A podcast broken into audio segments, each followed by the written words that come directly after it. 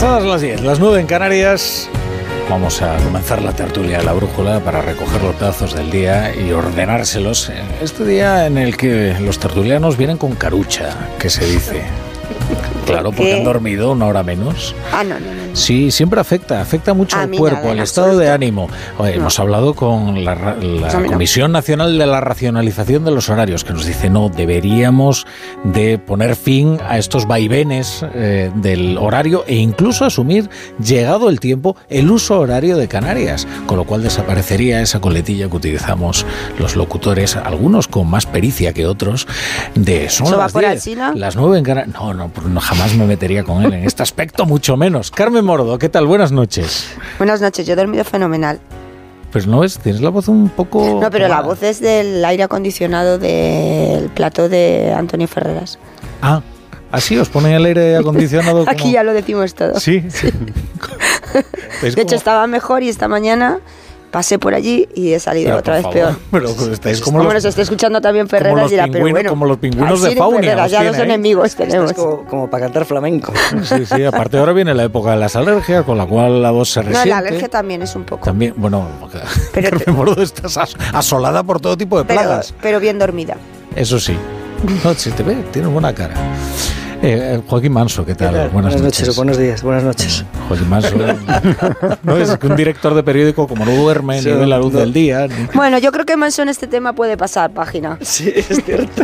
Puede pasar página, no entremos por ahí. Últimamente ¿Por más horas de las debidas. Que todavía, Ah. que todavía, todavía, todavía. Ah, a ver si no le van a Es perdonar. verdad, es verdad que lo pusieron en busca y captura un día en la tertulia. No, un día no, el viernes, el viernes. Ni más ni No me menos que el viernes. Es siempre sospechoso cuando alguien falta un viernes, por el jueves, es que ¿no? Cambié la hora, No, eh, pero, porque un, ya- pero un Ah, día pero el jueves. Eso fue lo que me pasó, cambié la hora un día antes. Yo creo que este, de los dos cambios de hora, el que habría que quitar es este. El otro había que dejarlo, porque el otro duermes una hora Pero más. ya has hecho la penitencia. Eso es. Anso. Pero entonces te presentaste a la tertulia de los cómicos, ¿no? Llegaste a las 10 con Goyo Jiménez, con... No, no, el jefe le dijo que ya no, no se presentase. Lo que no sé es si no se presentase más o no se Es presentase. que la vida, la del director es muy ajetreada. ¿Hay alguna, Entonces, fíjate, hay alguna historia de, de, de- en fin, de, de enviados especiales de esta casa que también eh, fueron perdidos en alguna cobertura y tal? y Pero a lo mejor eso no era de dormir. Sí, sí, y llegaron muy alto, ¿eh? Cristian Campos, ¿qué tal? Buenas noches. Buenas noches, Rafa. ¿Qué tal? Bueno, tú no, tú vienes, eh, en fin, lozano y fresco. Yo, si tengo la voz tomada, que creo que la debo tener un poco, como, como, como Carmen, eh, ya que estamos diciendo de quién es culpa, yo digo que es culpa de Carmen Peral, que es la del despacho de, de al lado mío, que me abre la ventana. ¿Ah, y sí? entonces, sí, sí, sí. es eh, Ma- María Peral. Chivatos. María Peral. María Peral. Qué María chivatos Peral. todos Ah, a su despacho le llamamos- Dicho Carmen Peral. No, Es la hermana Sí, de sí. María Ay, Peral. perdón, perdón, perdón, perdón, María Peral. A su despacho le llamamos eh, la sala del Operal. Y, sí, sí, y tiene la ventana abierta, o sea, haga frío, calor, truene, nieve. Es, es que el nombre es muy bueno. Claro, es que igual el oyente, es, eh, por si no la conoce, es que es la experta en tribunales del Exacto, español. exacto. Y entonces es pues, la sala, sala del Operal. Operal. Está muy bien. Yo pensaba que era de pelarte con Pedro J, pero bueno, veo que no. No, no, esta semana no. Bien, bien, bien.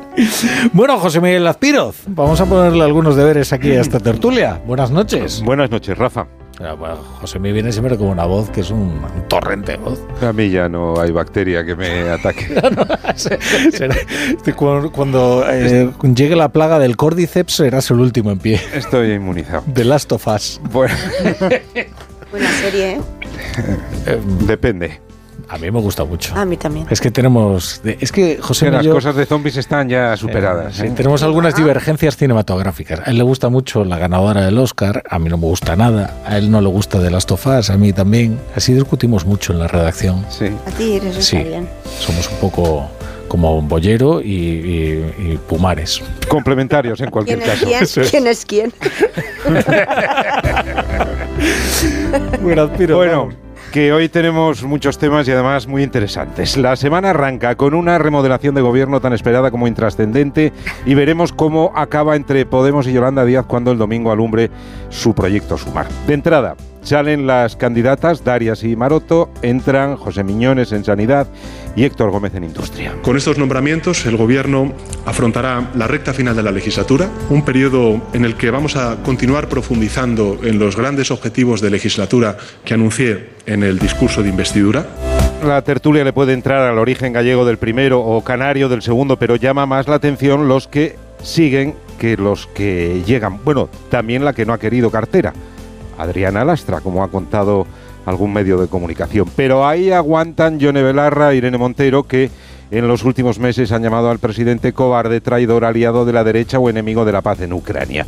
Tolera Sánchez a las ministras de Podemos porque sabe que las va a necesitar si quiere seguir en Moncloa una vez pasen las elecciones.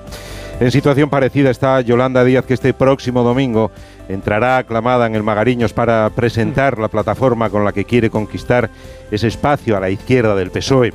Podemos, lejos de sumarse, quiere ser sumando de la operación, quiere ser actor protagonista y no de reparto. Yo creo que es evidente a día de hoy que Yolanda está mucho más cerca políticamente de más país que de Podemos. Y eso es completamente legítimo, absolutamente legítimo.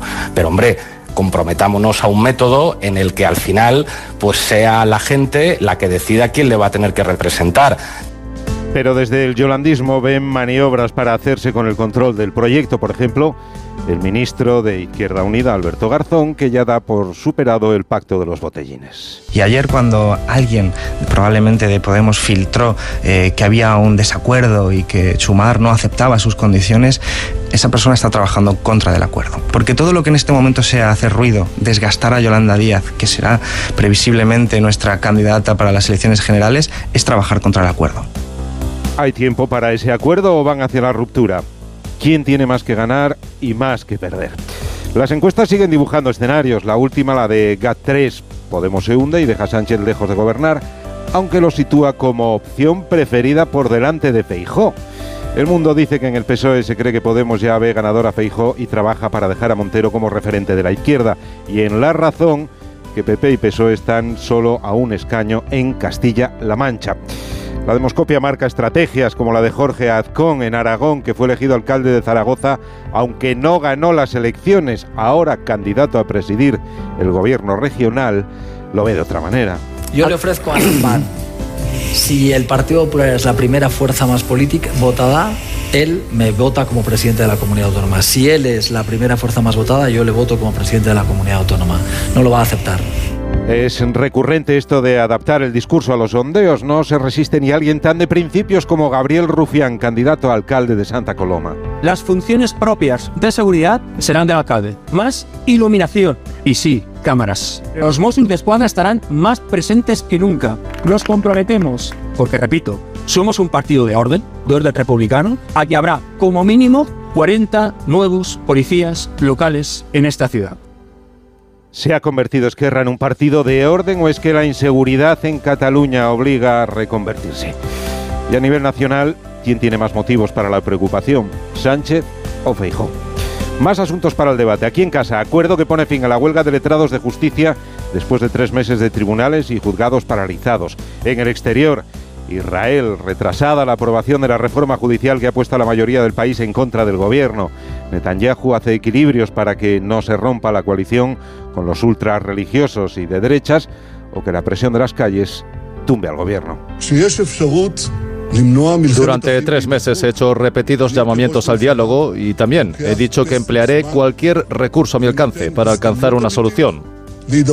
Tengamos claro que no nos estamos enfrentando entre enemigos, nos estamos enfrentando entre hermanos. Y lo digo aquí y ahora, no podemos permitirnos una guerra civil.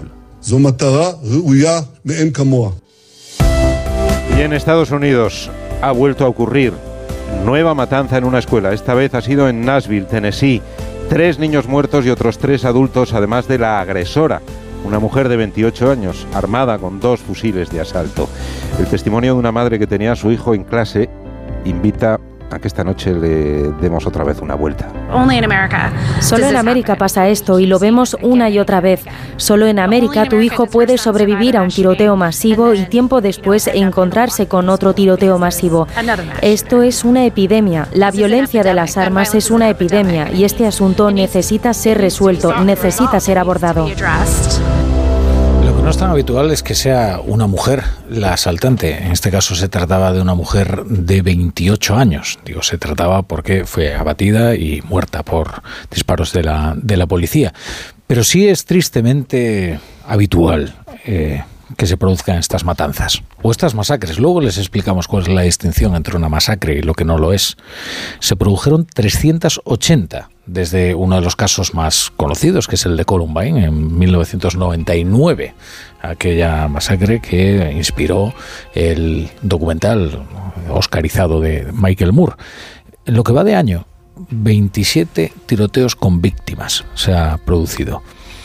Una base de datos elaborada por The Associated Press, USA Today y Northeastern eh, University muestra que en el año, este año, este año 2023, ha tenido un inicio particularmente sangriento. Comenzó el 4 de enero, cuando un hombre de Utah, investigado pero nunca acusado a raíz de una denuncia de abuso infantil en 2020, mató a tiros a su esposa, la madre de esta y sus cinco hijos, para después suicidarse.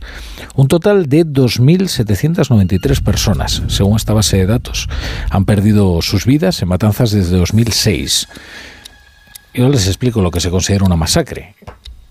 Cuando mueren cuatro o más, sin incluir al asesino. Es decir, que esta masacre entra dentro de esa tipología. La reciente oleada de violencia se produce después de un repunte en 2022, cuando Estados Unidos registró 42 masacres, la segunda cifra más alta. ¿Saben lo que es habitual también? Que después de cada una de estas masacres, especialmente si afecta a una escuela infantil, se produzca un enorme, una enorme convulsión social y, por tanto, llamamientos políticos a hacer algo con el tema de la posesión de las armas, a eh, reformar de alguna manera la segunda enmienda para que eh, evitar la próxima masacre, que todos sabemos que se producirá. Y finalmente esos, ese impulso político se va perdiendo, se va desgastando y finalmente prácticamente queda en nada. ¿no? Joe Biden fue uno de los grandes impulsores precisamente cuando era vicepresidente de los Estados Unidos de una comisión que pretendía poner fin de una vez, poner fin, limitar, porque al final eh, la segunda enmienda va a permanecer ahí y la cultura de las armas en Estados Unidos está muy arraigada, pero las limitaciones que se van introduciendo son tan sorprendentes para un como, por ejemplo, que el número de los cartuchos pues sea menor, mm, las armas eh, especialmente mortíferas o de repetición pues eh, sean eh, mucho más restringidas en su venta. es que eh, esta, esta mujer que entró iba armada con dos, con dos subfusiles, son verdaderamente atroces, de un calibre brutal y a los que es imposible desde luego un ataque semejante poder sobrevivir. Pero llama la atención como es constante, siempre es la misma cadencia de siempre masacre, impulso político, amnesia. Siempre lo mismo. Es, y ahora vivimos este caso de, de la escuela de infantil de, Nashville, Tennessee, donde, como decía Azpiroz, los testimonios son verdaderamente sobrecogedores, porque son padres a los que les han llamado del colegio para que fueran a, porque había un, un atacante en activo y fueron allí a las puertas del colegio mientras todavía estaba el atacante activo, todavía no lo había abatido la policía. Así que bueno, en fin, es algo verdaderamente escalofriante, desde luego. Bueno, vamos a poner unos anuncios y, y regresamos ya con la tertulia. Bueno, estamos en la tertulia de la brújula con Carmen Morodo, con Cristian Campos y con Joaquín Manso. Y después de haber pedido que los platos de la sexta, por favor, hagan algo con el aire acondicionado que está matando a Carmen Morodo, y claro, nos la trae malograda la tertulia de la brújula. Y no puede ser, porque aquí además solo tiene la voz para defenderse, ¿no?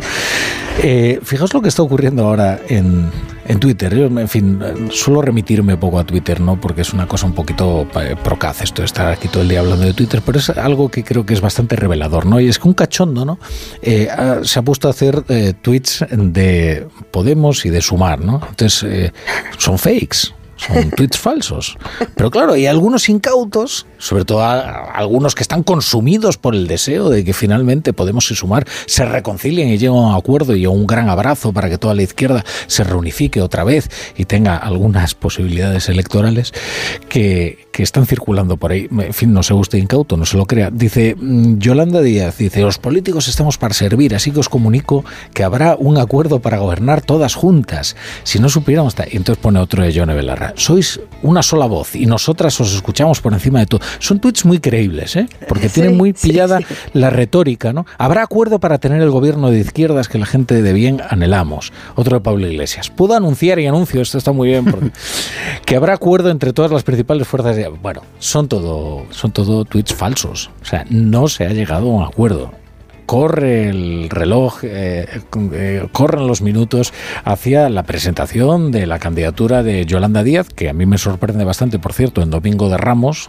me parece una fecha bastante poco eh, indicada para concitar la atención de los españoles, pero bueno, ella lo ha elegido el 2 de abril para presentar la candidatura de Sumar y Podemos no se ha sumado, a pesar de los llamamientos de todo el resto de fuerzas políticas eh, de la izquierda. Y yo creo que la razón es una razón puramente táctica que esconde luego una estrategia, que eso es lo importante. ¿no? La táctica consiste en forzar una especie de primarias conjuntas en las que masacrar a Yolanda Díaz porque la mete en un dilema diabólico, ¿no? O me aceptas aquí hasta el bedel de Podemos o te enfrentas a nuestra conocidísima y reconocidísima democracia telemática que llevamos afinando durante tanto tiempo. Eh, pues ese es el ese es el dilema. Yo francamente creo que la estrategia la estrategia que es lo importante es eh, enfrentarse a un próximo gobierno que Pablo Iglesias da por descontado, que será de Alberto Núñez Feijóo, en las calles y en los minaretes mediáticos que le han montado empresarios. Eh. Es que eso es muy importante, que se que este momento político coincida con el lanzamiento de su, de su propio proyecto audiovisual proyecto subversivo financiado por el empresario Jaume Roures. Claro, es que esa coincidencia es la que nos inclina a pensar que, como mínimo, Pablo Iglesias va a exigir una cuota que le garantice plena autonomía, influencia e impacto cultural, plena autonomía, influencia, influencia decisiva. Tiene que ser la minoría que complete ese espacio, o una minoría de bloqueo, ya lo como sea. Y, claro, eso es tanto como sojuzgar a quien ha sido entronizada sin primarias como lideresa de ese espacio. Es muy difícil que Yolanda Díaz acepte eso. De la misma manera que la reclamación de primarias lo que hace subrayar precisamente la falta de legitimidad de una persona que está entronizada a partir de dos dedazos. Primero de Pablo Iglesias, el segundo, metafórico, de Pedro Sánchez. Con lo cual, es verdad que Podemos tiene algo de imprevisible porque depende mucho de la emoción de cada momento.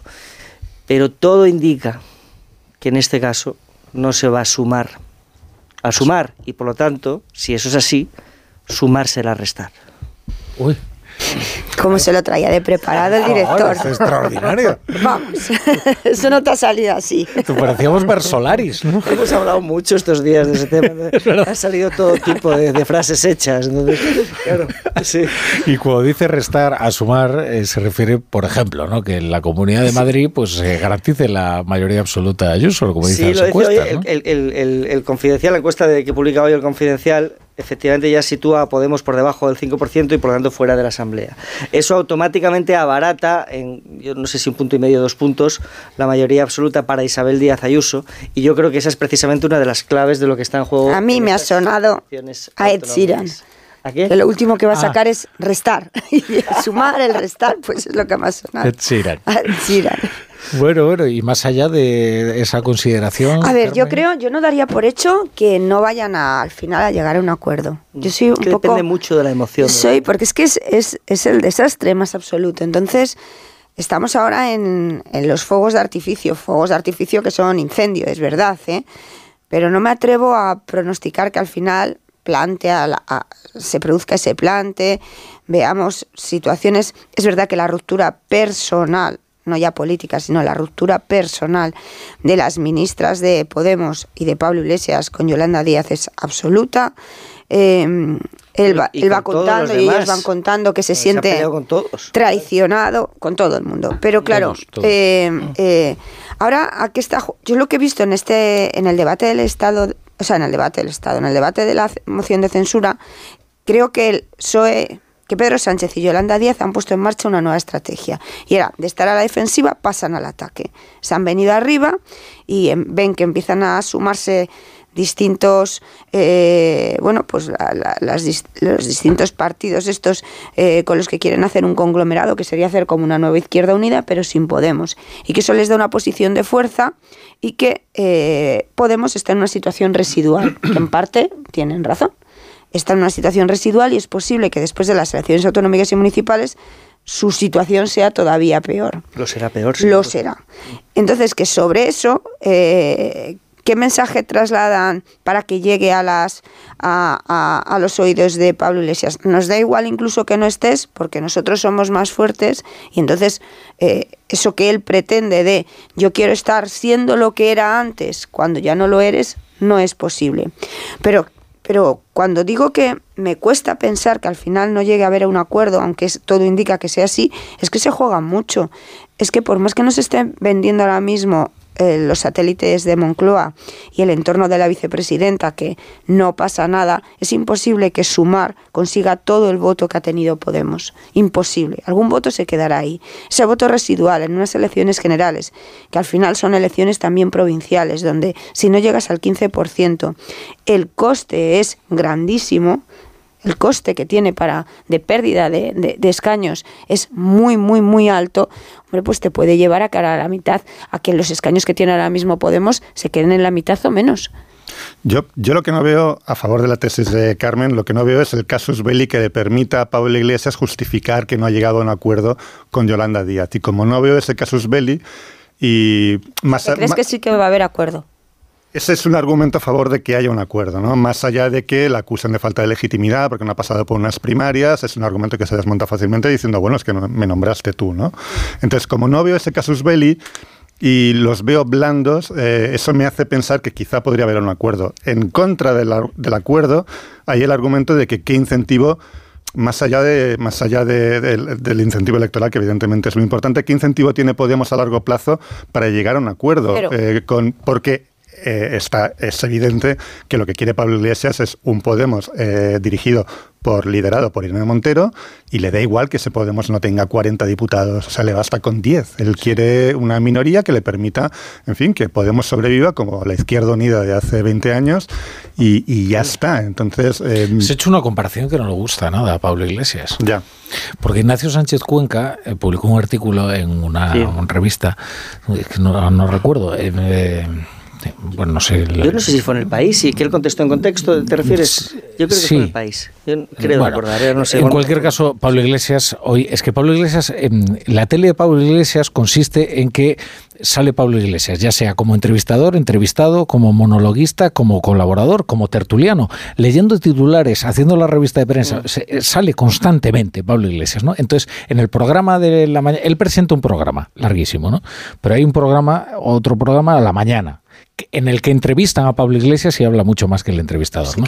Entonces, en ese programa eh, entrevistan a Pablo Iglesias. Y entonces Pablo Iglesias habla del artículo de Ignacio Sánchez Cuenca con esa forma pasivo-agresiva que le caracteriza. Por ejemplo, dice, hombre, Ignacio Sánchez Cuenca es de los dirigentes de Sumar, de los más respetables que hay, porque intelectualmente es un hombre muy bien armado, ¿no?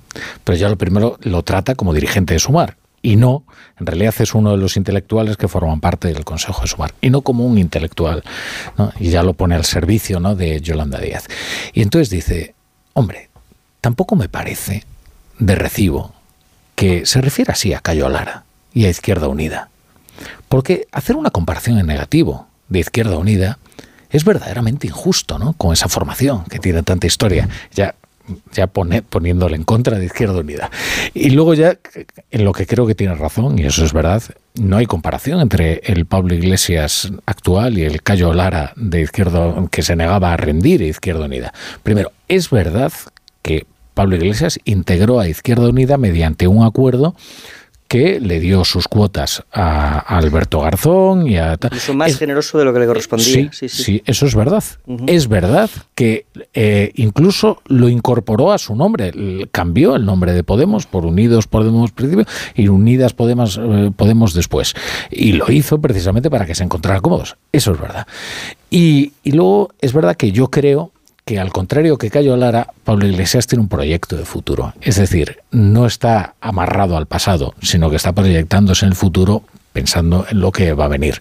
Pero esas son todas las distinciones que yo hago al respecto. Pero me hizo gracia lo de lo de la, el canal un proyecto de, futuro con una influencia actual muy relevante. Es decir, buena parte de las leyes sociales que proyectan un modelo a futuro que ha sacado adelante el gobierno actual son leyes que se han fraguado en el laboratorio de Podemos la ley trans, el CSI, la ley de bienestar animal, o sea, muchas tan actuales como que son las más recientes, son las últimas que ha aprobado el gobierno de coalición. Y esa es Y ese es el impacto cultural al que, lógicamente aspira a mantener Pablo Iglesias. Es decir, una, una expectativa que será alimentado por el propio gobierno. Entonces, la decisión que adopte se dependerá del cálculo que él haga de dónde va a poder mantener con más influencia ese impacto cultural, esa capacidad de agitación y, de, y de, movilización. ese impacto cultural que tú dices lo tiene a presente, pero es una herencia del pasado. Es porque hay un gobierno de coalición pactado por Pablo Iglesias en un momento que venía de unos resultados electorales y también de una proyección, es verdad, de su partido que, como él decía, tocar el cielo, bueno, pues a su manera llegaron a tocarlo. Pero, exacto, saltarlo.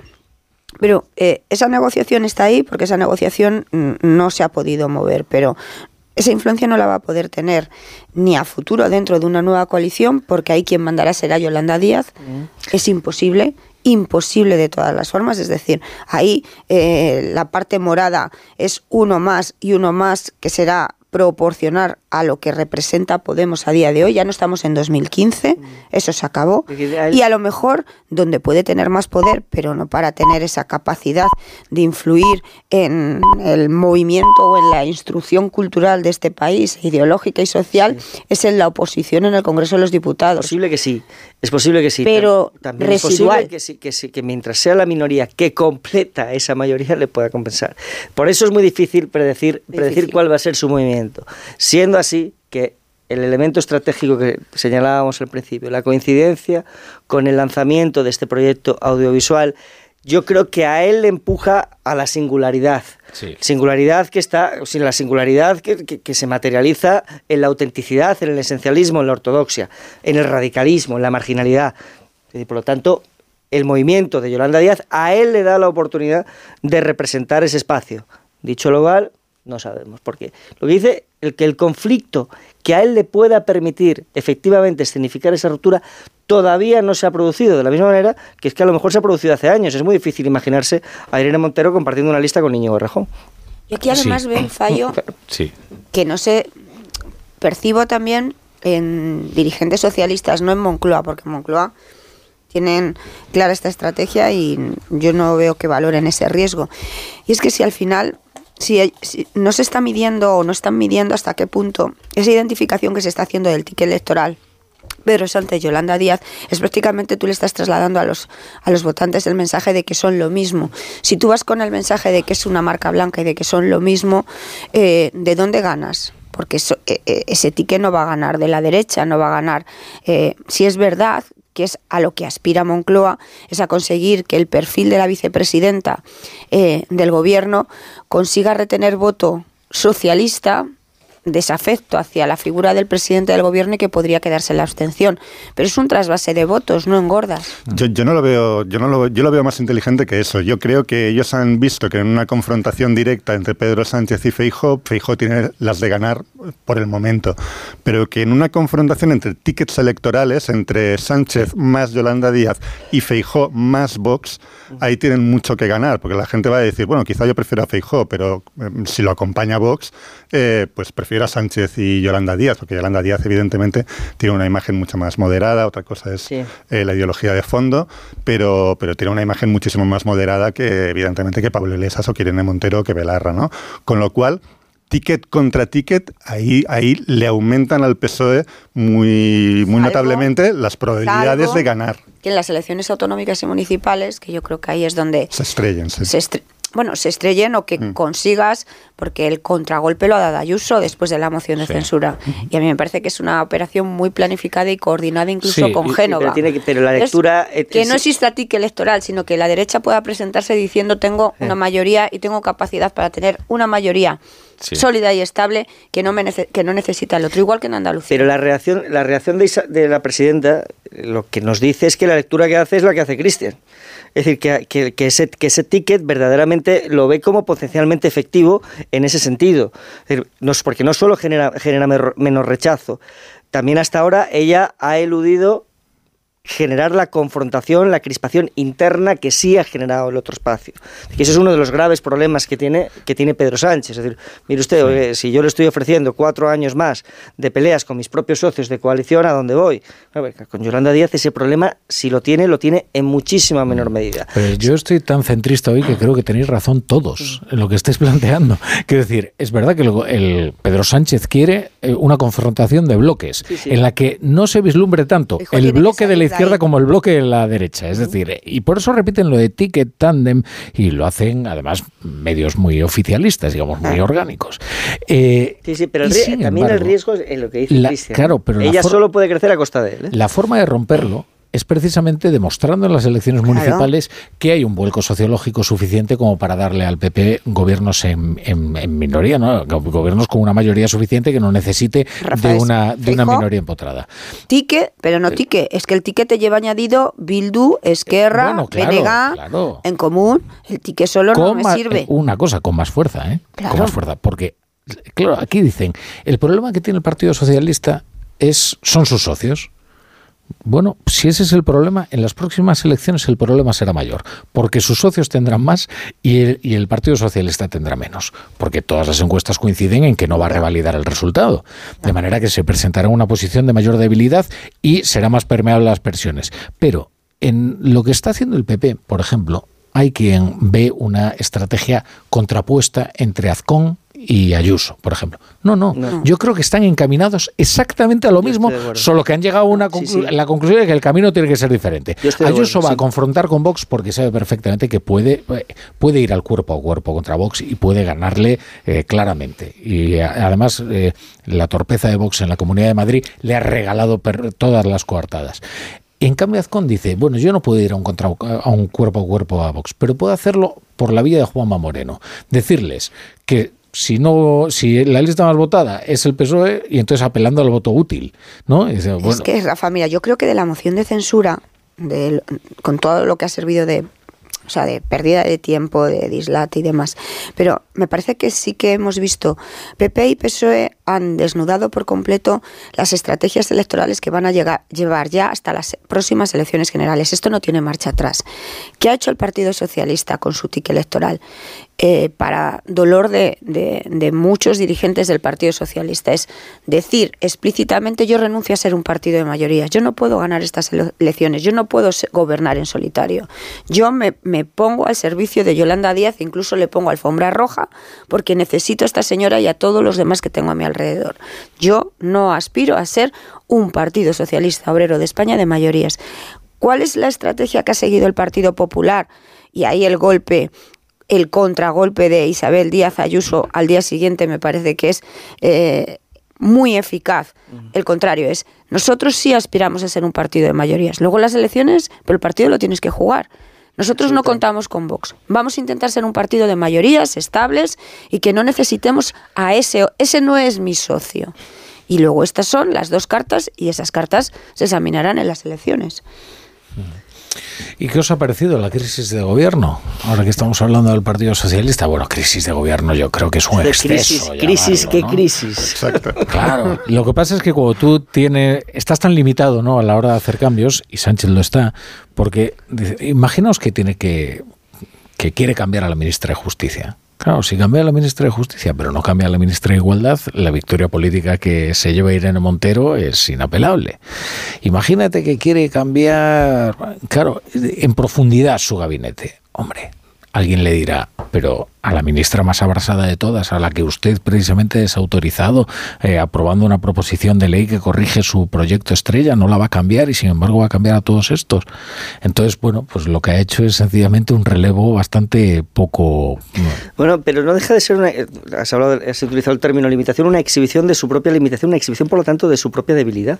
Mm. Es decir, es verdad que Sánchez ha desarrollado la habilidad de presentar sus debilidades como oportunidades, pero no deja de ser efectivamente una, una, manera de decirnos que él está dispuesto a trasladar a la opinión pública que nadie es responsable político de lo que ha ocurrido con el sí es sí, a cambio de garantizarse la legislatura o de no dar, como decía antes Cristian, un casus belli a Podemos que justifique su ruptura con, con, Yolanda Díaz, con su ticket, con su ticket electoral. La cuestión es dónde queda entonces el interés general y los ciudadanos tienen derecho también a valorar eso. Es que muchas veces nos centramos tanto en hablar de las estrategias, ¿dónde queda el interés general? Aquí el mensaje que se, se está trasladando, ni más ni menos, es que una ley tan conflictiva que ha merecido ser corregida unos cuantos meses después de haber sido aprobada, no tiene ningún responsable político. Eso es lo que nos han dicho hoy. Efectivamente. Bueno, yo... Mm, a ver, la crisis todos estábamos dando las quinielas siempre, como siempre, ¿no? Aparecían unos nombres y ninguno de ellos se, han, ha, se ha cumplido. Manuel de la Rocha, perfiles mucho más técnicos, que parecía que era, iba a ser la oportunidad y que además tienen más conocimiento, sobre todo porque el área de sanidad me parece más secundaria, pero en el tema de industria sí es importante por los fondos europeos y por esa pelea y ese pulso que, hay, que, existía eh, por parte de Nadia Calviño de, una vez que se tenía que producir este relevo, de quedarse ella con el control eh, de todo el proceso y el procedimiento de aquí a las próximas elecciones generales.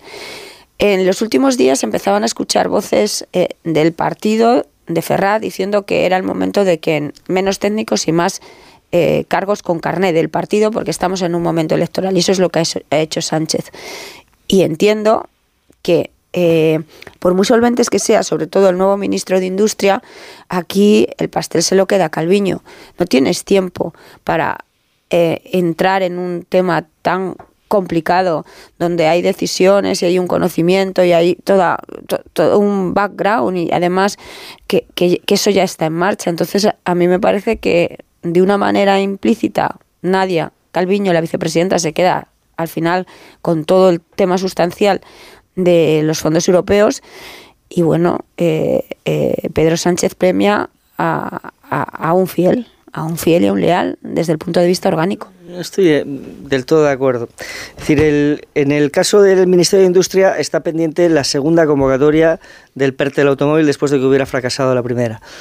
Eh, que es una responsabilidad muy importante, muy importante el sector que tiene más peso en el, en el PIB español y, que, más, y que más empleo genera. Por lo tanto, también es una oportunidad, vamos a decirlo así, un riesgo, pero también una oportunidad de que el partido, a través de una persona del partido como Héctor Gómez, capitalice el potencial éxito de esa convocatoria. Y además no nos olvidemos que Héctor Gómez es un candidato canario que va a ser responsable también del Ministerio de Turismo, que, hombre, algo importa también en Canarias. Eh, precisamente en un momento en el que el gobierno de Canarias, pues a lo mejor está más en riesgo de lo que el Partido Socialista habría esperado antes de que se desatara la crisis de corrupción del Tito Berni. Con lo cual, el partido hace, hace la lectura de efectivamente aprovechar una oportunidad en el caso del Ministerio de Industria y Turismo. Y en el caso. Pero como escaparate, Joaquín. Sí, sí. Porque no creo que Héctor Gómez tenga, ni, ni él ni ninguno, tenga la capacidad de, en el tiempo que queda y en un asunto tan complejo. Que la, que la, convocatoria del PERTE, cuando llegue. Este controlar. No sé. Todos los resortes. Eso, eso bueno, lo desconozco. Sanidad es verdad que ha sido una lanzadera de políticos. Sí, sí. Van a hacer por tercera vez lo que han hecho las dos anteriores. Sí, sí. Y ya Darias y ahora. Lo que pasa es que lo que pasa es que el nombramiento de Miñones siempre será es mi, Miñones. Miñones. El nombramiento de mi paisano eh, siempre será siempre será subsidiario de un hecho que era la segunda opción, ¿eh?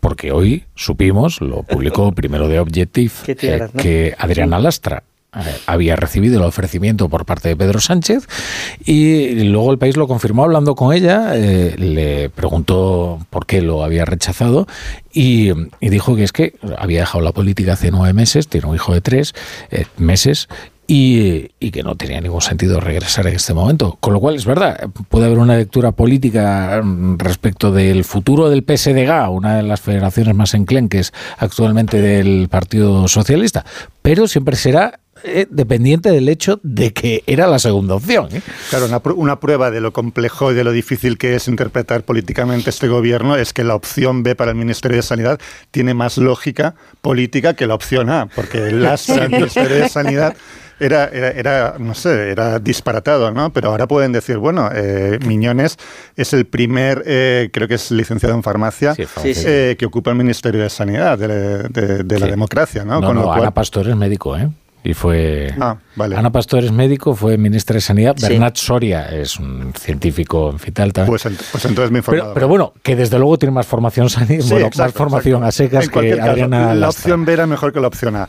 Yo lo que creo es que, eh, no sé, el cálculo de, desde un punto de vista de estrategia electoral, si tú quieres dar un golpe en la mesa y decir, no, mira, yo sí que soy un presidente que aunque sea al final de mi mandato, pero he tomado las riendas de mi gobierno y he, eh, he cesado a Irene Montero, a Belarra, etcétera, pues evidentemente eso desde un punto de vista electoral a Pedro Sánchez le hubiera beneficiado por distanciarse de Podemos y por marcar la línea y por ejercer autoridad, la autoridad que no ha ejercido durante, durante los últimos años. Pero entiendo que el cálculo ha sido no voy a convertir en una mártir a Irene Montero, porque eso desde luego sí que Totalmente. destroza todo el espacio de Claro, sumar, ¿no? claro. Entiendo, por hacer una interpretación Sí, sí, sí. eh, Sí. de la política Sí, a la vieja usanza, ¿no? No, absolutamente. Pero, pero bueno, con Pedro Sánchez nunca sabes. Tú Sí, aplicas sí. la lógica Que estaba pensando más en sumar que en el PSOE, en este En- caso. Entiendo que sí, claro. Sí, claro. Sí. Eh, Lo que pasa es que al final siempre estamos en lo mismo. Es decir, hay que tener cuidado con no enfadar a estos. Eh, bueno, ¿Dónde está el interés general? Porque el ciudadano tiene derecho a valorar también que se toman este tipo de decisiones pasando por encima de cuál sea el interés general. Yo, por cierto, he leído que este señor Miñones tiene también una tesis doctoral que se la dirigió su propio padre y su, tía. Y su tía. Quiero Eso han hecho eh, circular ya. eh, quiero decir, bueno, es- eh, no quiero decir Con el, con el no apelativo de derecho- las tesis no del sanchismo. a aprobar, ¿no? Pero eh, seguro que le pusieron muy buena nota, ¿no? No, bueno, no, que se lo dirigieron no quiere decir que fuese el tribunal, Claro, pero bueno, claro. no quiere decir. Bueno, bueno. Bueno, pero es significativo. Sí. Hombre, es peculiar al menos. Sí, de eso desde luego. Bueno, bueno ya que hemos hablado de tantos asuntos, vamos a ver. Le preguntaba a los eh, tertulianos de la brújula de la economía si el Partido Popular debía votar sí, no o abstenerse en la reforma de las pensiones. Sabéis que hoy algunos medios publicaban que el Partido Popular estaba pensando en, en abstenerse, pero a media tarde fuentes del Partido Popular decidieron divulgar el hecho de que en las actuales condiciones van a votar no. Incluso en forma de ultimátum lo expresaban, decían, si no recibimos más información de la que ahora mismo tenemos, que es un miserable PowerPoint, el miserable lo digo yo, que es un PowerPoint, entonces, eh, pues eh, nosotros votaremos no a esta reforma de las pensiones. Hombre, yo creía que el no estaba descontado des- desde el punto y hora en el que el Partido Popular ha empezado a hacer una campaña en contra de esta reforma de las pensiones, a la que ha tachado incluso de un cierto de, traicionar a las generaciones futuras, ¿no? Cargando en las cotizaciones sociales el sostenimiento del poder adquisitivo de, de los pensionistas. Pero eh, no lo sé, veía que no estaba tan claro, ¿no? Yo como sé lo que piensa Carmen, le voy a ceder a ella, le voy a ceder a ella la palabra. Ajá, si te ha mirado a ti. Yo estoy a favor, yo a mí me parece bien eh, la posición del Partido Popular. El no. Es decir, me parece bien eh, que me parece bien, me parece bien el, me parece bien el no, me parece bien el no por dos motivos. Uno por el por el fondo, o sea, creo que efectivamente, eh, efectivamente la reforma que plantea que plantea Escribá eh, tal y como está diseñada, es decir, es, es, es una carga, es una pesadísima carga para las generaciones futuras, pero también para las actuales respecto de lo que respecto de la barrera que tiene para la creación de empleo, especialmente para los más jóvenes, que me parece un ejercicio de irresponsabilidad y alguien tiene que decirle al ciudadano qué es lo responsable y a partir del año 2024 volvemos a aterrizar en las reglas fiscales con todo lo que eso conlleva y creo que hace bien también por la forma, es decir, esto es un trágala. Decir, esta, esta manera de legislar, primero aprobándolo por decreto y luego, y luego eh, sin ningún debate parlamentario, llevarlo eh, mm, para ser aprobado prácticamente por la, bajo, bajo una fórmula de chantaje, que es una cosa que hemos visto repetida durante toda esta legislatura, a mí me parece muy bien que el Partido Popular se revele contra esa manera de hacer las cosas y que además que lo explique. Me parece que es una posición correcta. Yo, a ver, eh, yo, estoy yo estoy de acuerdo con que voten que no en el Pacto de Toledo. Completamente de acuerdo. Y los argumentos que escribe, que esgrime el Partido Popular me parecen razonables. No está solo en esto, está la IREF, están distintos organismos y muy solventes. Incluso si leemos lo que dijo el ministro eh, Escriba cuando estaba al frente de la IREF, está haciendo justamente lo contrario, porque él ahí ya eh, alertaba de que realmente las cotizaciones y los impuestos al trabajo en España estaban muy altos. Eso es así. Unido a esto, creo que estamos en un contexto electoral y el Partido Popular debe manejarlo con inteligencia. Debe manejarlo con inteligencia porque mm, y no caer en las trampas de sus adversarios políticos, cuando sus adversarios políticos han dejado de considerar las pensiones o en el conjunto de nuestra política se ha dejado de considerar las pensiones como un elemento de Estado. Si estamos fuera ya del consenso del Pacto de Toledo, si en el Partido Socialista hacen cálculos y tienen sus encuestas donde lo que les dicen y están satisfechos y nos lo van contando, que precisamente la revalorización de las pensiones es lo que les ha servido para que su votante más tradicional, su votante más socialista de pata negra, les bueno, pues les, les perdone un poquito eh, todos los desvaríos con el tema catalán, eh, la reforma de la sedición, la derogación, la de reforma de malversación, están jugando en ese terreno. Entonces yo creo que en eso el Partido Popular, en un contexto como este, debe jugar con mucha inteligencia, porque además en Europa tenemos un problema en estos momentos, y es que la Comisión Europea va a mirar para otro lado, ya lo está haciendo. La Comisión Europea no va a entrar en él, no asumir la responsabilidad que tiene de mirar en el fondo de lo que se le está presentando. Ellos querían una reforma, ya la tienen. Hmm. Advertirás de los riesgos a futuro, pero de los riesgos a futuro será para el gobierno que llegue.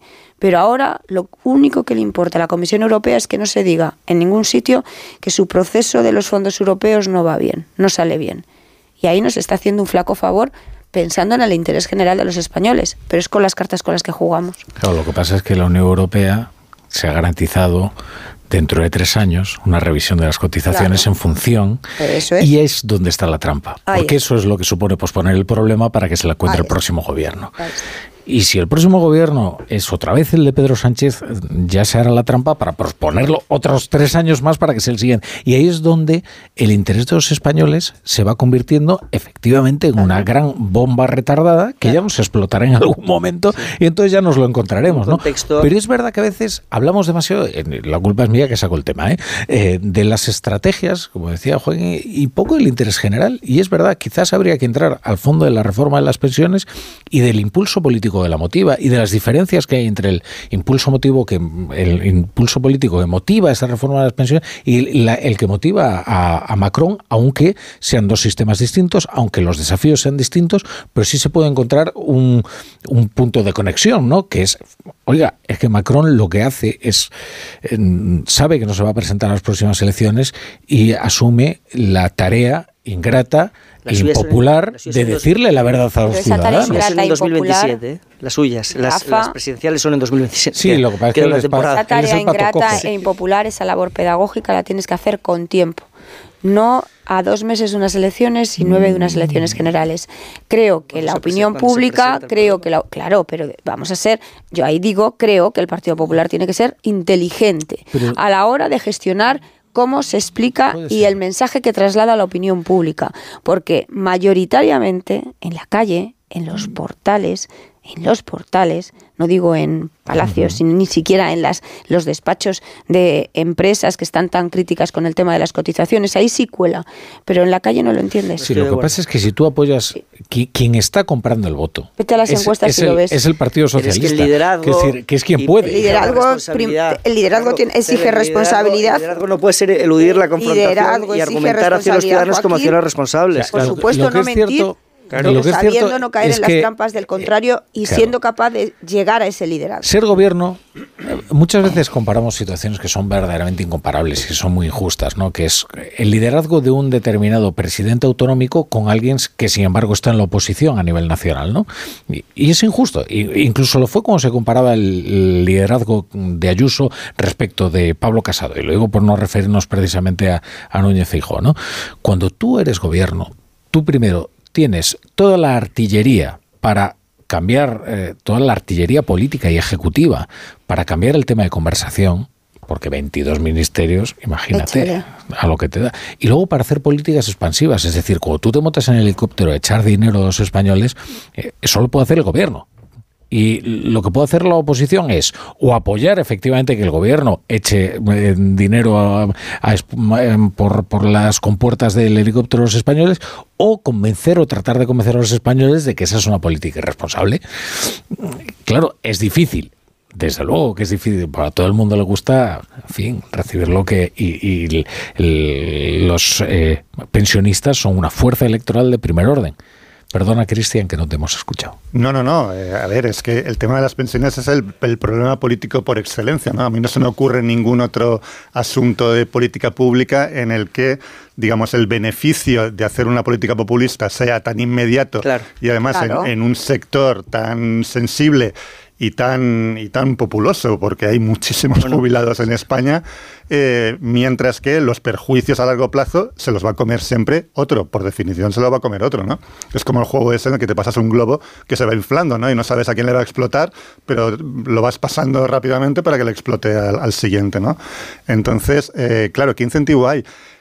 Aquí eh, yo no sé si va a haber un Macron, alguien que llegue un día y diga que la única solución posible al tema de las pensiones es bajarlas porque no hay otra solución. Eh, las pensiones son un simple problema de ratio entre cotizantes y, pensionistas. Y si esa ratio es negativa, eh, y va a serlo más en el futuro, pues bueno, alguien tendrá que decir que es que no hay solución posible eh, que no pase o por convertir a, en fin, a, la España productiva en esclavos del Estado, pagando un, es que es 60%. Es que eso es ni más ni menos que la historia, claro. O, es, o eso o o, se bajan las pensiones. No, no hay otra opción. no, es, que no hay país que se sostenga cuando todo su excedente productivo se dirige a sostener a las clases pasivas. Es que no hay manera.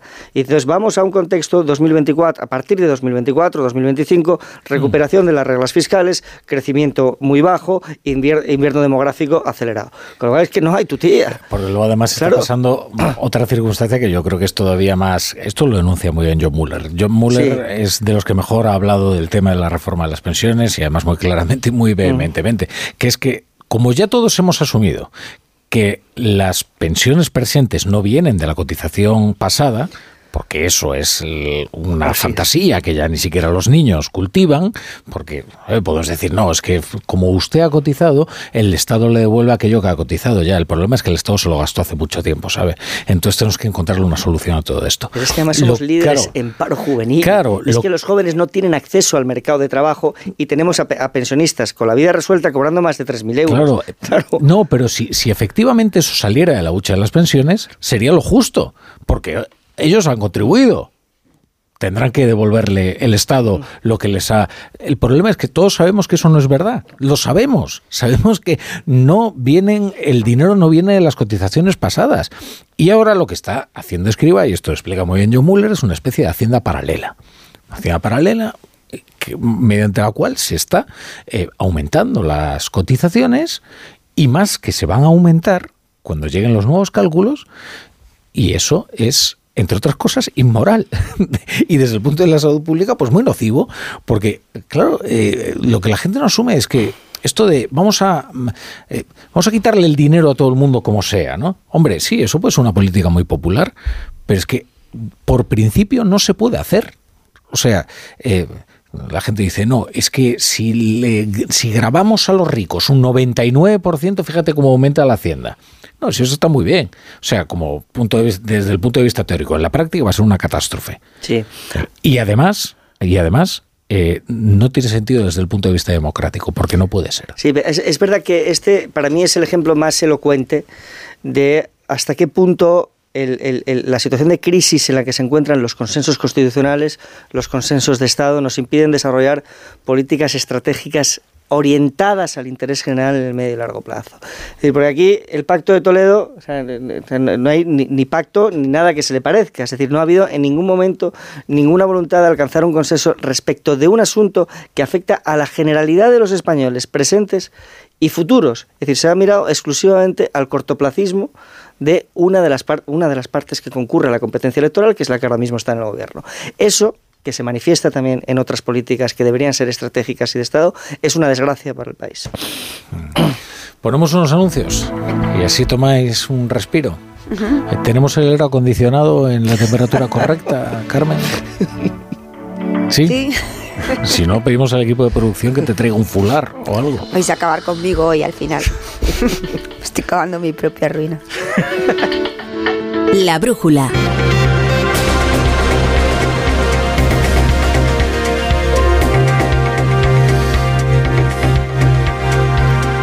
Seguimos a las 11 y 5, las 10 y 5 en Canarias, en la tertulia de la brújula con Cristian Campos, Carmen Morodo y Joaquín Manso y enseguida vamos a leer los periódicos.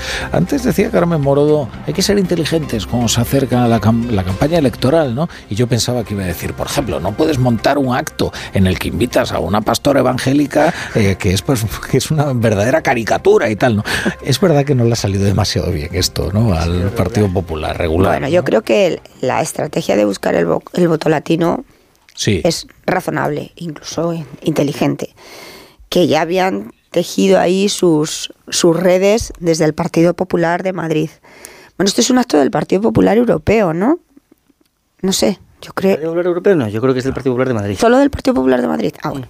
Bueno, pero que ya habían tejido. Pero que eso lo tienen que hacer según dos niveles. Y tienes que preservar de determinadas exposiciones. Como se estaba haciendo, ¿no? Al es decir... candidato a la presidencia del gobierno, por supuesto, que llegó allí, se lo encontró, hecho, y eso ah. hay que cuidarlo, algún responsable tiene que haber, e incluso también creo que a la presidenta de la Comunidad de Madrid y candidata, a los dos. Es que vamos a aclarar, eh, es verdad, los segundos niveles a los que tú te refieres ya estaban trabajando en un acercamiento a las comunidades evangélicas mm. que tienen un poder de prescripción enorme entre el colectivo hispanoamericano en, en Madrid. Y yo conste que creo que... ponen gobiernos en Latinoamérica y en Estados Unidos. y, y, vertebran también una suerte de comunidad en Madrid donde... Eh, ahora, claro, el problema es cuando tú subes a la tribuna a una mujer como esta, Yasmina Maestre, eh, que luego además tiene una videoteca sonrojante en el que ya solo le falta hacer la danza de la lluvia. no, y peligrosa porque habla en el tema de la salud. Claro. con esto no juguemos. De, curanderos, y de, Completamente irracional, que es lo que no puede permitirse el Partido Popular. Eso es. Eso es.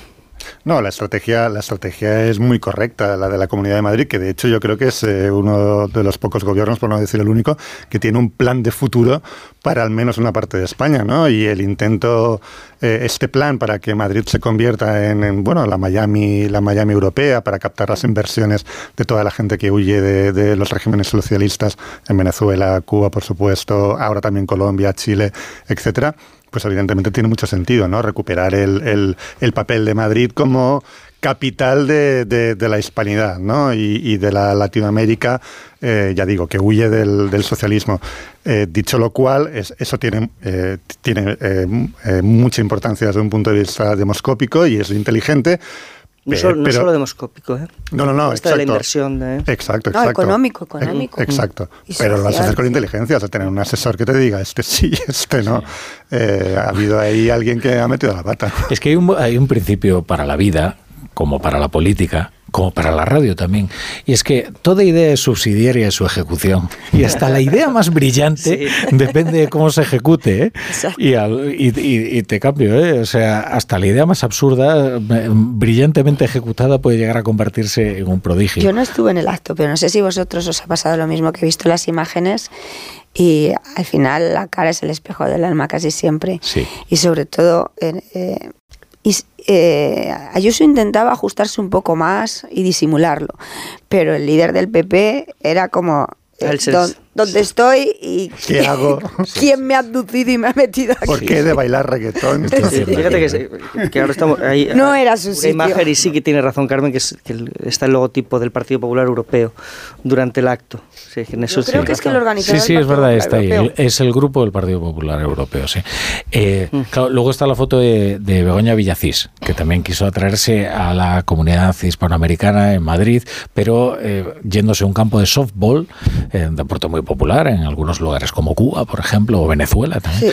Y eh, lo que pasa es que la vistieron con una de estas casacas de ah, béisbol y una gorra, lo, lo, cual lleva una cierta confusión. Y recuerda también, por cierto, a un político, Dukakis, que se enfrentó en las elecciones... Michael Dukakis, año 88. Eh, Michael Dukakis, en el 88, a George Bush eh, senior. A George Bush senior eh, perdió las elecciones cuando mm, parecía que las tenía y decían que, que era un, un, tipo bastante vertebrado e intelectualmente muy interesante. Lo que pasa es que el episodio que se suele recordar de la desastrosa campaña de Dukakis, que se suele poner en las escuelas de politología como un ejemplo de lo que no hay que hacer, es cuando lo subieron a un tanque y le pusieron un casco y parecía verdaderamente idiota, ¿no? Y entonces el hombre iba con el casco y, y, y entonces la gente dijo, pero qué horror. Y entonces su, su equipo de campaña, como lo estaba viendo, haciendo el paseillo y saludando, ya se le notaba en la cara descompuesta que aquello iba hacia la catástrofe y tal, no sé. Entonces, muchos años después, cuando los fotógrafos le pedían a Obama, póngase este casco de bombero, decía, hemos aprendido de Dukakis que un candidato jamás se pone algo en la cabeza. Nunca hay que ponerse nada en la cabeza. Entonces, ni gorras ni nada. Eso es. Una época que, ¿os acordáis Carmona antes de, de prosperar en la empresa privada eh, y regulada? eh, pues el, el, hombre se subía a todo tipo de, de, Iba por la calle y de repente pues casi apartaba al barrendero, le cogía la escoba y tal, se hacía la foto, ¿no? Con ella y tal. Era un, se, se disfrazaba mucho, parecía Mortadelo. Eh, Mortadelo. Así, así, le fue, ¿eh? digo con todo el cariño a Antonio Miguel, pero así le fue. Así le sí, fue. ¿no? Pero, pero es que se subía a los, sí, eh, sí. los camiones de limpieza, apareció un tío del Celur y decía, fuera, tal, déjeme a mí conducir y tal. Era una cosa un poco embarazosa. Juanjo La Iglesia, ¿qué tal? ¿Qué tal? Buenas noches. Muy buenas noches, ¿cómo estamos?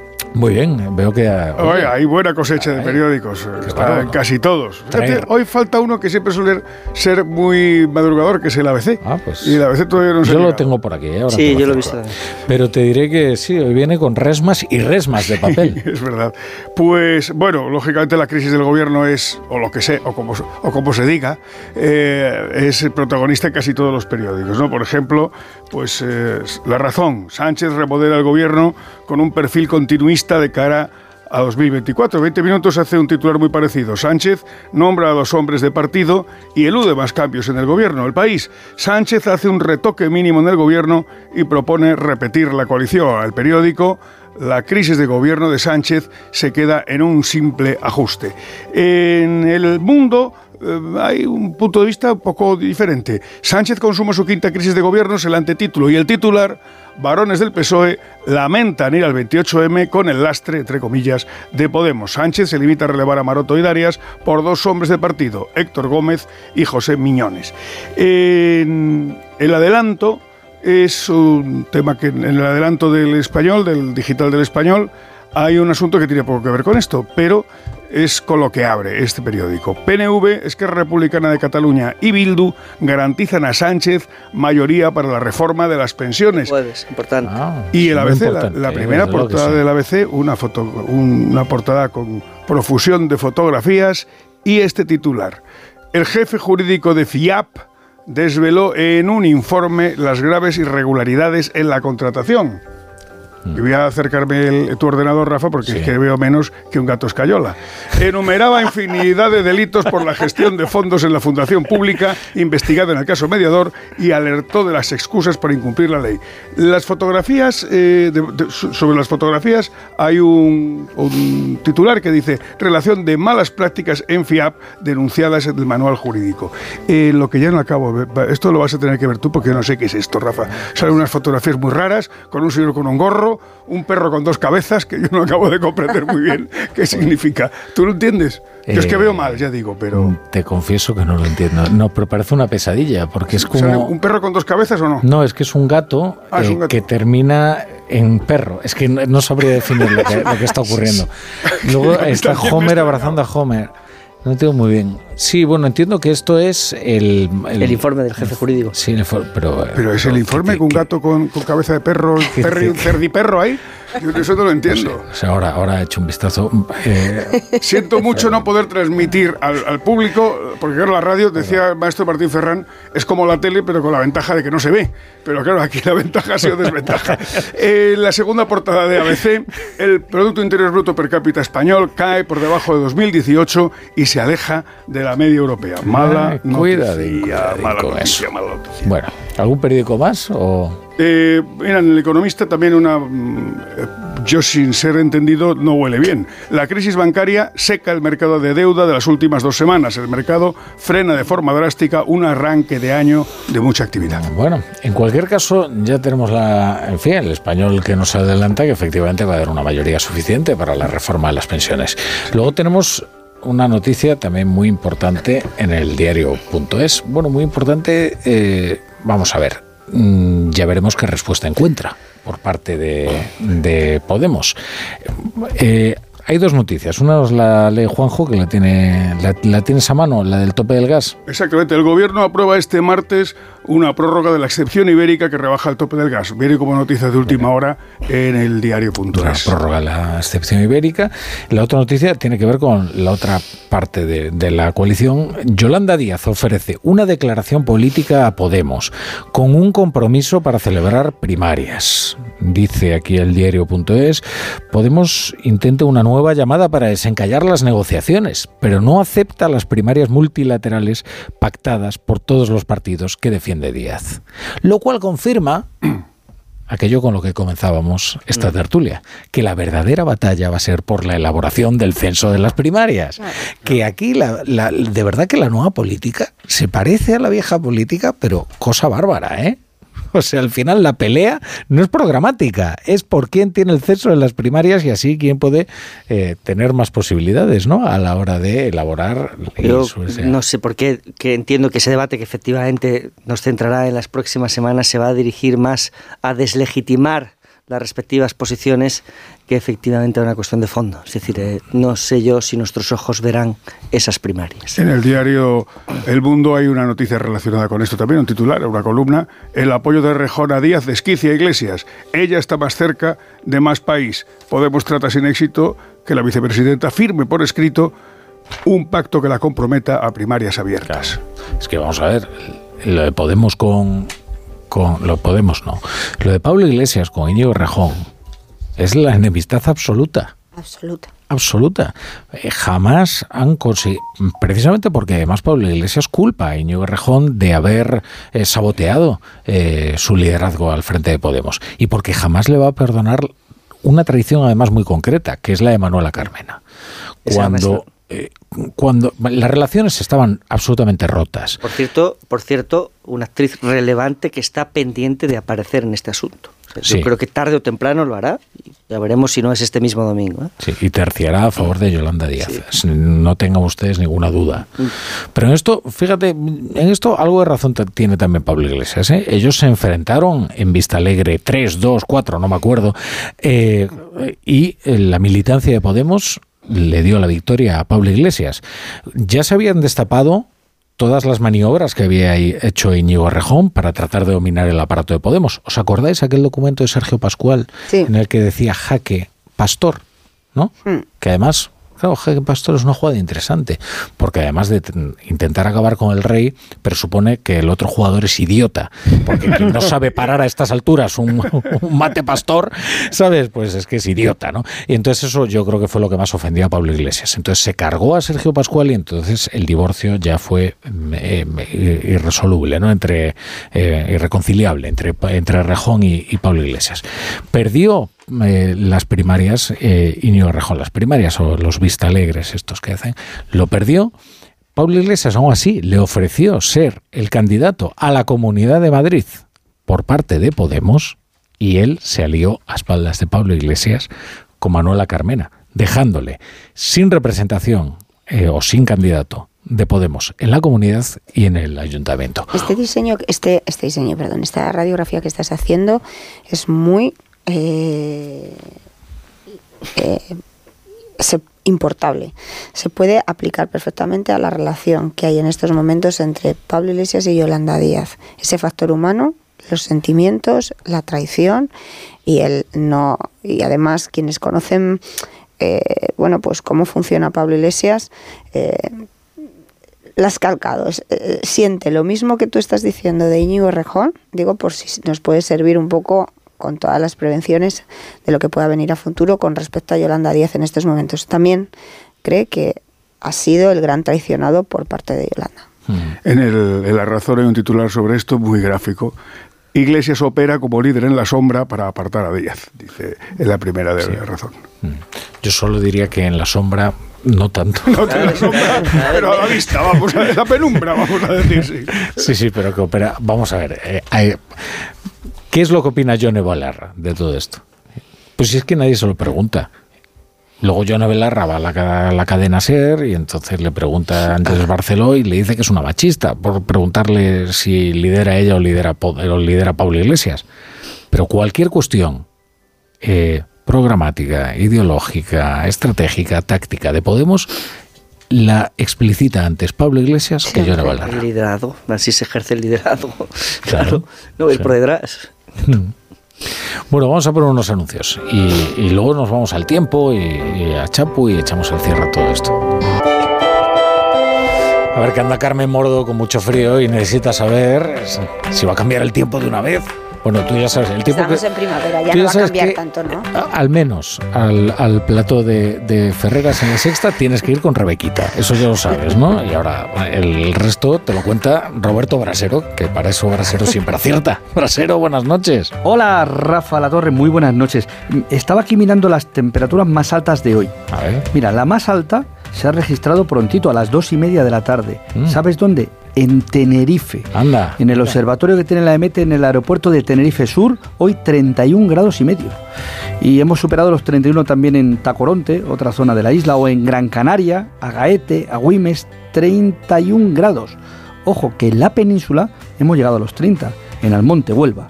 Bueno, pues los 30 van a ser habituales en los próximos días y estas temperaturas de hoy, salvo en Canarias, en la península se nos van a quedar cortas porque incluso mañana y pasado pueden subir más. Sí, una situación excepcional. No vamos a tener un, final de marzo eh, típico porque eh, en cuanto a las temperaturas yo creo que nos podría parecer de principios de junio. Mira, mañana subida generalizada. A primera hora hará menos frío que hoy, que hoy lo hemos notado, ¿eh? como ha bajado la temperatura, a primera hora ha refrescado. Bueno, pues mañana hará un poquitín menos de frío y solo helará en los Pirineos. Luego por la tarde las temperaturas serán más altas que las de hoy, salvo litoral mediterráneo. Eso es interesante porque ahí de momento el calor va a dar un respiro. Sin embargo, en Sevilla ya podríamos ver mañana los 30 grados.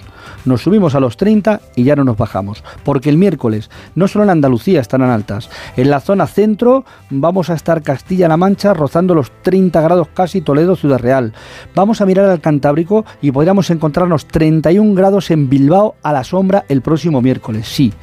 Esta semana desde luego nos va a traer temperaturas más altas hasta casi el final, porque el viernes bajarán, bajarán y hará menos calor. Luego ya iremos hablando de cómo empieza la Semana Santa, pero en principio los primeros días ya oficiales para el fin de semana que viene, eh, los primeros días los vemos, hombre, un poquito menos cálidos, pero sin lluvias generalizadas. Y luego pueden volver a subir, ojo. Que yo veo un poquito sudando, cofrades, hermandades, sí, sí, para el arranque, en unas procesiones en las que quizá este año, quizá, estén marcadas por las temperaturas más que por las lluvias. Ya lo iremos contando.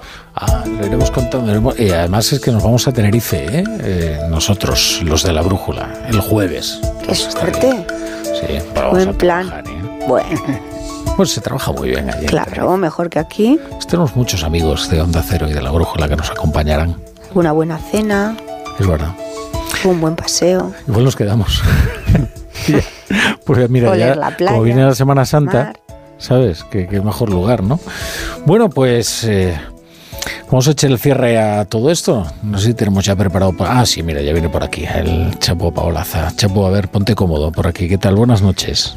Buenas noches, La Torre. Me siento aquí mismo, ¿eh? Ahí, en el sitio que ha dejado Con Brasero. Borodo. Que tiene la voz regular, ¿eh? Regulín, sí. Un poquito. Sí. ¿Por qué la Sí, sí, sabotean? tiene que tomar leche con miel. Alergia, la alergia, la alergia también. Hay que repartir responsabilidades. Bueno, Yo Chapo, estoy con el mentolín. con el mentolín. A ver de qué nos va a hablar hoy, Chapo. A ver qué traes ahí anotado en el cuaderno. Pues mira, traigo para de entrante la crisis de gobierno. Han metido a dos hombres donde había dos mujeres. A mí si son hombres o mujeres, me da igual. Eso es para la gente a la que le gusta contar. Sánchez hace esta crisis en la esperanza de que los nuevos ministros, Héctor Gómez y el otro, inclinen la balanza a su favor. Saldrá Tezanos a decir que han gustado un montón. Crisis de gobierno no es una palabra bonita para lo de Sánchez. Yo le llamaría no puedo parar de molar. También han cambiado las palabras ofensivas de las novelas de Agatha Christie para lectores sensibles, esto es, carajotes, que no pueden leer gordo, chino, chica fea o sujetador. Empiezas a modificar Muerte en el Nilo y lo terminas titulando Alguien ha matado a alguien. Quizás convendría más La señorita del camarote del fondo se ha golpeado fuerte con una bala en la sien.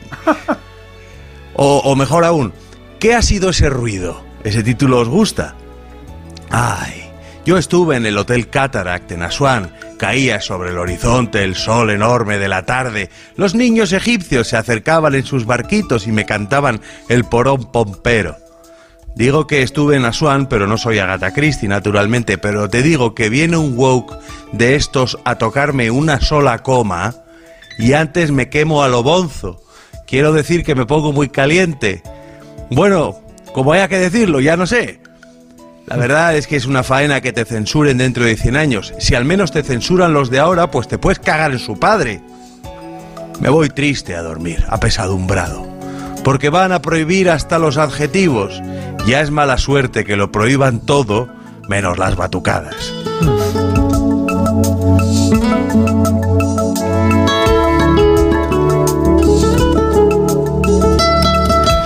Es que antes nos ha traído un tango el profesor Rodríguez Brown eh, con una letra maravillosa en lunfardo. Eh, y me lo ha recordado esto. Decía, eh, bueno, pues coge, es que ahora no, recuerdo eh, cómo se refería a revólver y tal, ¿no? Y decía, y le arruinas la salud. De matarlos, y le arruinas la salud. Que es maravilloso. Fantástico eufemismo. Que eh, Chapu, además es que a Agatha Christie yo creo que ya la habían... eh, Diez negritos, el- desde luego el título yo lo había visto algo cambiado, ¿no? Últimamente. Y eso es Sí, sí, sí. No, no, no, no. No se puede. Ahora. Ah, no se puede. No, no, es terrible. Dijo, al final no quedó ni uno, o al final solo quedó uno. Era, o sea, es decir, prefería, Encima, encima te cuentan, te prefería final. exponerse, prefería exponerse al spoiler antes que a la incorrección. Que eso es Claro, un- efectivamente. ¿Quién ha sido Efectivamente, es un, es un absoluto desastre. A- Ahora a, a nativo lo van a llamar local. Es decir que... Pues, Y, pues y tú eres local. nativo eh, visitante, como en el fútbol. Va a estar muy bien. Efectivamente. O sea, Cristóbal Colón fue a América de visitante y se encontró con los locales. Está bien. Debe ser aborigen. No, no puede ser. Hay que tener Eso cuidado. lo coge Tezanos y, y lo deja de maravilla, vamos. Ay, Dios mío. Que, no, es que estaba viendo una, una- Ahora que hablabas de Tezanos, hay una viñeta muy buena de Nieto en, en ABC, que entonces aparece una ancianita, ¿no? Y le dice a un señor, dice, disculpe señor, es que tengo muy mal la vista, ¿qué es lo que pone aquí y tal? Y dice el señor, dice, yo, yo voté a Pedro Sánchez. Y dice, ah, muchas gracias. Y dice, vaya, ya me la han jugado otra vez la del CIS.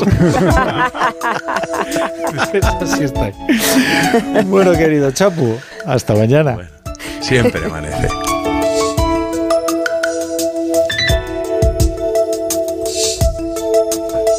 Y sabes lo que pasa, ¿por qué suena tanto la música? Porque como hoy Carmen Morodo eh, estaba mal de la voz, ha hablado menos. Ah, Y que generalmente, ¿sabes? Te, te- vamos con aperturas al final.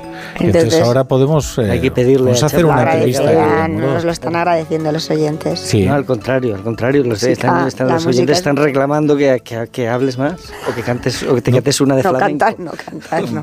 Pero es verdad que esta, esta sintonía de Manolo Barbizón, Me encanta. original de, Me encanta. de Onda Cero, eh, es muy reclamada y, y le gusta mucho a los oyentes. Así que os voy a, des- a despedir así muy calmadamente, como le gusta a la Bien, audiencia, así bien, podemos escuchar un poquito. Carmen Morodo, cuídate esa voz, te tomas un poquito de leche con miel, le, dices a, le dices a Ferreras que baje un gradito. Bueno, Ferreras, el, el- el que tenga el mía, mando que del... de nadie. Sabes que el que tiene... Sí, sí, el que tiene el mando es Ferrer. Eh, no, no, no. sí. Tú crees. El- yo te digo que en cada organización hay un tío que tiene el mando del No, aire acondicionado, sí, yo también que encima es un tirano. Generalmente sí, tú le vas y le. Dices, oye, ¿puedes bajar o subir un crédito? Y dice, uh, Sí. qué lío. Sí, es que es así. ¿Tú te crees que bajar un gradito tal a capricho, no? Vaya, Joaquín Manso. Sido un placer. Cristian Campos, no te pelees con, con nadie en general, ¿no? Pero con el director. Pero de- con el jefe menos. Con el jefe muchísimo menos. Y Jojo de la Iglesia, pues nos vemos mañana Ah, y espero que traigas tantas resmas de papel como hoy, que es un éxito la cosecha. Y yo, yo. Y ahora a ustedes les emplazo a comenzar el día de la mejor manera posible, que es con Aitor Gómez y su Radio Estadio Noche, que les va ¿Sabes lo que lo va a contar? Que ha venido José Lu a la selección española y ha traído el gol, como les anunciábamos. Pues eso. Hasta mañana.